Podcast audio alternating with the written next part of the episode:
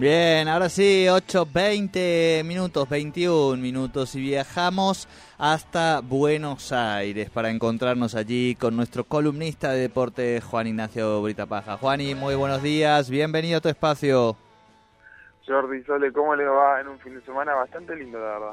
Bueno, me alegro, Bien, me alegro bien, que haya bien. sido un fin de semana lindo. Eh, Juani nos decía algo que, está bien, que, que no hemos comentado Sol y yo al comienzo de- del programa, y es que tenemos un nuevo récord aquí en Neuquén, Juani, ¿no? Sí, sí, sí, sí. Eh, vi justo las noticias hoy a la mañana, estaba leyendo un poco eh, el portal de noticias y vi que Neuquén justamente se había roto un récord mundial por el- un test de alcoholemia hecho a un conductor allí en Neuquén tras chocar con su auto con un 5,7 si no me equivoco. Un 5,7, ¿eh? Increíble, en Plotier, digo, en la localidad. Hola, Juane. Ay, opa, opa. Bueno, acá te saluda también tu amigo. Hola, Juane. Estamos todos, estamos Estamos, todos. estamos todos, estamos todos, menos el señor de, de la alcoholemia que evidentemente no, no está No. escuchando a esta hora y menos mal que no lo está haciendo. Bueno, Juan, y fin de semana lindo, me imagino que has tenido tiempo para estudiar, como corresponde Sí. a tu edad, un poquito también de ocio y de salida con amigos y algo de deporte, porque la agenda estaba linda también. Sí, la verdad que estaba linda, si bien no fue tan cargada y no tendremos una semana muy cargada de fútbol Tranqui, como sí. lo sabemos acostumbrados, creo yo que hemos tenido una linda jornada para empezar a ver el cierre de las distintas ligas, tanto la nacional como también las europeas. Si querés podemos empezar por las europeas. Bueno, perfecto, me encantó. Por parte de la Serie A, donde podemos ver ya un claro dominio de un equipo exactamente, vemos que el Milan se ha quedado con 80 puntos tras la jornada número 35, de 38 exactamente, Inter 76 y Napoli con 73, todavía en pelea pero ya un poco más lejos. Eh, el Milan le ha ganado de visitante 3 a 1 al Elas Verona, el Inter al Empoli le ganó 4 a 2 y el Napoli le ganó 1 a 0 al Torino. Quedan tres jornadas y el Milan tiene una ventaja de cuatro puntos sobre el Inter, en el cual podría llevarse el Scudetto tras bastante tiempo sin poder justamente lograrlo. Recordemos Claro. que hubo un dominio de la Juventus por nueve años, el, el último lo ganó el Inter, pero antes de eso el Milan lo había ganado. Entonces, más de diez años sin poder ganarlo. Claro, claro, para uno de los... eh, eh, en Scudettos ga- tiene más la Juventus, ¿no? Que el Milan. Sí, sí, sí, sí, sí, hoy sí. Hoy sí, claro, claro. El Milan tiene más copas de Europa este que, que la Juventus, pero bueno, eh, o- do- los dos, vamos a decir, más grandes equipos. Y efectivamente, un torneo que, que ha sido raro, pero el, el Milan finalmente ha logrado imponerse al resto, ¿no? Y muchos altibajos, ha tenido muchos lesionados. Recordemos que Zlatan Ibrahimovic no pudo estar durante gran parte de la temporada, ahora mismo ya cuentan con el sueco y por eso mismo me parece a mí que el Milan de a poco va, va buscando su camino y, y, bueno, haberlo recorrido de esta manera, tal vez con bastantes piedras y baches, fue lo necesario para poder volver a salir campeón, ¿no? Claro, claro. Juani, de las grandes ligas europeas ya tenemos eh, el Bayern Múnich en Alemania, eh, el PSG, el Milan, ¿algún Sí. otro más? Bueno, en la Premier tendré, tenemos justamente... Sí, el Real Madrid ya salió campeón. Claro, el Re- oh, sí, mira que me había olvidado, qué, qué- qué raro, me olvidé del Real Perdió Madrid. contra el Atlético de Madrid Eh, exactamente el- ayer 1-0. Exacto, perdió con el Atlético de Madrid ayer. No, Patito, perdón, Juan, y que acá me está el operador. No, Patito, el Valencia no salió campeón este año. No, no. Juan mañana usted. Fue finalista de la Copa del Rey, por lo menos, Patito, ¿eh? Qué Sí, sí, bárbaro, sí, qué sí. bárbaro. Así estamos, Juan, y así estamos. No, no, no, no levanto cabeza. Pues, de a poco, de a poco se va a ir levantando, Jordi, hay que tener fe.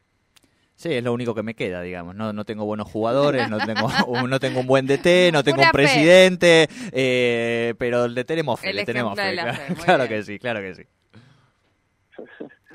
Bueno, sí, en, en la Liga Santander exactamente, la Liga Española, tu Liga Jordi ha ganado el Real Madrid, obviamente, en la anterior jornada, es decir, el fin de semana pasado, siendo uno de los primeros equipos en poder eh, alzarse como campeón de Liga, pero tenemos una competencia aún más abultada exactamente, perdón, más ajustada, mejor dicho, en la Premier League. ¿Por qué?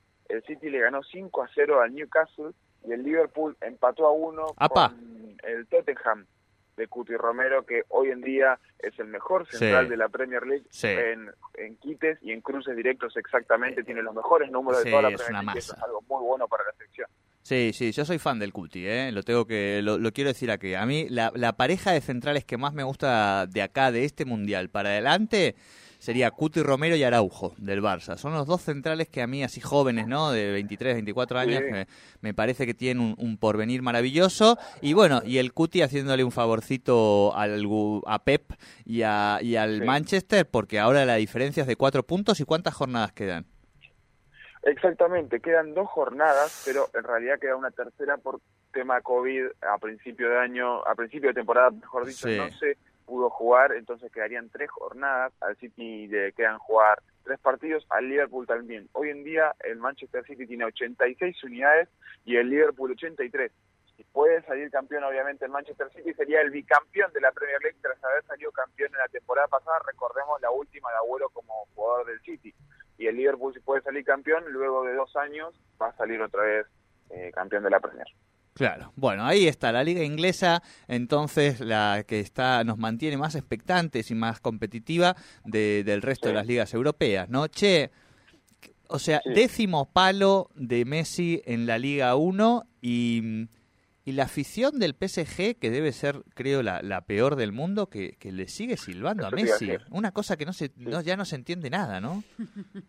Tras empatar a dos controles, un Paris Saint-Germain que ha salido campeón ya con 80 unidades de la Ligue 1, todavía quedan dos partidos para jugar, pero ya salió campeón hace cinco jornadas, han silbado a Messi, Neymar, eh, menos a Mbappé, que encima es el único factible para que se pueda ir del equipo, han silbado a todos eh, los jugadores del Paris Saint Germain y la verdad es que te deja no esa cara de disgusto de los jugadores Neymar lo dijo hace un par de semanas me, van a tener que aguantar hasta que termine mi contrato eh, esto será algo no acabar o podrán amigarse nuevamente los jugadores con la afición no, no, no lo sé porque no, no había visto una afición así nunca, digamos, eh, que se crea que está Digo, no sé ¿qué, cree la afición del PSG, digamos. ¿En serio cree que son una buena afición? Porque, porque se pongan a silbar a Messi, a, Neymar.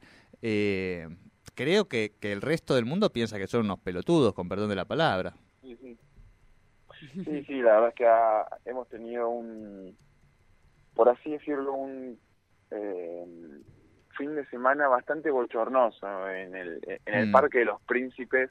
Pero ya hace un par de semanas lo hemos tenido así te diría desde la eliminación en Champions con el Real Madrid, me parece que ha mostrado una cierta, un cierto nivel de, de, disgustamiento justamente con sus jugadores, toda la afición, inclusive cuando salieron campeones, recordemos que se han ido 10 minutos antes del partido y, lo han festejado en la vereda. Claro, claro, claro, claro, una cosa de loco, o sea, digo, no está mal que una afición muestre su crítica después de que te echan de la de la Champions, que me da la sensación que visto lo que ha hecho el lo que ha hecho el Madrid en todas las series, lo que pasó en el Estadio Bernabéu con el PSG también hasta tiene tiene otro otro valor, digamos, ¿no? Porque en definitiva, digo, les ha pasado a todos los equipos da, igual en la serie en la en la que estuvieran pero realmente esa gente está desconectada de, de la vida. No, no, no, no entiendo lo del PSG porque digo, pasan las, las fechas y siguen pitando a los jugadores. O sea, es como una cosa que no, no, no, no queda, no se puede avanzar. No, no, no se puede avanzar y igualmente el Paris Saint Germain sigue mostrando bastante delicadeza de, un fútbol, por así decirlo, negativo que, que, mostró durante todo lo largo de la temporada, que por ahí decíamos al principio, me acuerdo charlando con ustedes, bueno, de a poquito van a ir mejorando, de a poquito se van a ir entendiendo más, pero por ahora la verdad es que el concepto de Pochettino no ha sido bueno durante la temporada, es verdad, pero no, no avalo lo que han hecho los aficionados este fin de semana y ya hace por lo menos un mes. Tal cual, tal cual. Juani, eh, no sé si tenía, queda algo más de, fútbol europeo, pero quería, no sé si hoy o en algún momento, detenernos un poco en este pibe Alcaraz, eh, este tenista. Sí, sí, sí, eh, tengo, tengo, tengo. Ah, ¿tenés ahí? Perfecto, perfecto, perfecto. Hágale, entonces, llévelo usted a su ritmo, tranquilo. Bueno, exactamente. Podemos hablar un poco ahora de la Copa de la Liga, que ya se han definido los cuartos de final para poder clasificar, ya los clasificados, obviamente, hacia los cuartos de final, que se jugarían el martes 10 y miércoles 11. bien. martes 10, miércoles 11, cuarto de final. pasado, bien. Exactamente, ¿por qué? Racing en la zona 1 quedó como único puntero, River lo siguió Defensa y Justicia quedó tercero tras ganar y Argentinos Juniors quedó cuarto sorpresivamente, un Argentinos Juniors que no se veía muy eh, factible para que pueda clasificarse, pero pudo tener justamente esa gota de suerte y clasificarse hacia la siguiente instancia. En la zona 2, Estudiantes de La Plata como único puntero, Boca como segundo, Tigre tercero y Aldo Civi como cuarto. Los cruces exactamente serían mañana, martes 10 y miércoles 11. Racing contra Aldo Civi a las 18.30 horas en Estadio Racing. Recordemos que los que quedaron primeros y segundos juegan contra los terceros y cuartos y los que han quedado más arriba primero hacen localía. Entonces, Boca contra Defensa y Justicia en la cancha de Boca a las 21.30 horas mañana martes. Luego, el miércoles, Estudiantes de La Plata contra Argentinos Juniors a las 18.30 horas en 1 y 52, exactamente en La Plata. Y en River jugarían justamente contra Tigre a las 21.30 horas eh, del miércoles 11. Luego, cuando pasen a las semifinales, que serían entre el ganador de Racing y los y Boca Defensa y Justicia, contra el ganador de Estudiantes de la Plata Argentinos Juniors y Tigre, eh, River Tigre, se jugaría en un estadio neutral exactamente, en el cual todavía no se ha confirmado, pero se dice que sería exactamente en el estadio Independiente o en el Ducó de Huracán. Luego, la final se jugaría eh, en un mes exactamente, si no me equivoco, en Córdoba, en el medio Alberto Kempes. Bien. Perfecto. Bien, bien, bien. Muy bien. Bien, Juani. Completísimo. Bueno, este fin de semana para empezar a hablar de otros deportes, más allá del fútbol y lo que hemos tenido durante a lo largo de sábado y domingo, Vemos que la Fórmula 1 compitió en Miami tras 58 años y volvió a ser campeón Red Bull. Exactamente Verstappen quedó como único primero del GP de Miami con una hora 34 minutos y 24 segundos. Leclerc de Ferrari ha quedado segundo con eh, tres segundos más exactamente que Verstappen. Y por último Sainz, el, eh, el español, ha quedado tercero también de Ferrari con ocho segundos más el primero. Entonces creo yo que ha sido una buena carrera, la verdad, más que nada por cómo han clasificado y cómo han intentado mostrarse dentro de este GP de Miami nuevo y que la verdad está bastante bueno el circuito porque creo yo que tiene una gota eh, primordial para intentar justamente destacarse con respecto a los otros. Recordemos que Estados Unidos tiene dos GP por, por temporada, ahora mismo, bueno, este sería el segundo. Perfecto, perfecto, Juani. Muy bien. Pasando, bueno, lo que vos me decías, el Madrid Open, ¿por qué? El chico Alcaraz, el español Alcaraz, tuvo un, una, una, competencia individual masculina de una perfecta performance en la cual salió campeón. Recordemos que en cuartos eliminó a Djokovic, al serbio y, perdón, a Nadal primero había eliminado y luego en las semifinales eliminó a Djokovic para pasar justamente a la final en, en la cual le ganó al alemán Zverev por 6-3, 6-1, la verdad, una locura lo que ha hecho Alcaraz en este Madrid Open, en el cual no ha dejado prácticamente, perdón por la palabra, pero no ha dejado tábanos sin cabeza. increíble, o sea, tiene, Juan, ¿y vos tenés cuánto, 20? Sí. Bueno, el, el pibe este tiene 19 años y dos días. Eh, y le ha ganado, como decía, como decía Juani, se ha llevado puesto a Nadal, a Djokovic y a los jóvenes, digo, tenistas, porque digo, un poco hablábamos de Medvedev, bueno, toda esta gente, ¿no? Eh, todo parecería indicar, Juani, eh, que este pibe va a marcar una nueva era, ¿no? Y yo creo que sí, al ser tan joven, al ya haber ganado un Madrid Open, uno de los Open Tour eh, que tiene exactamente el tenis, de las cuatro competencias más importantes que tiene justamente el tenis mundial, está justamente ahora mismo como séptimo del mundo y con 19 años. Hay que intentar dimensionar eso. Entonces creo yo que va a tener muchísimo futuro. Y algo, déjame decirte, Jordi, sobre esto, que habían comparado a Alcaraz con lo que había hecho en Albandiar en el 2007 tras eliminar, bueno, a Nadal y a Djokovic. Claro, claro, exactamente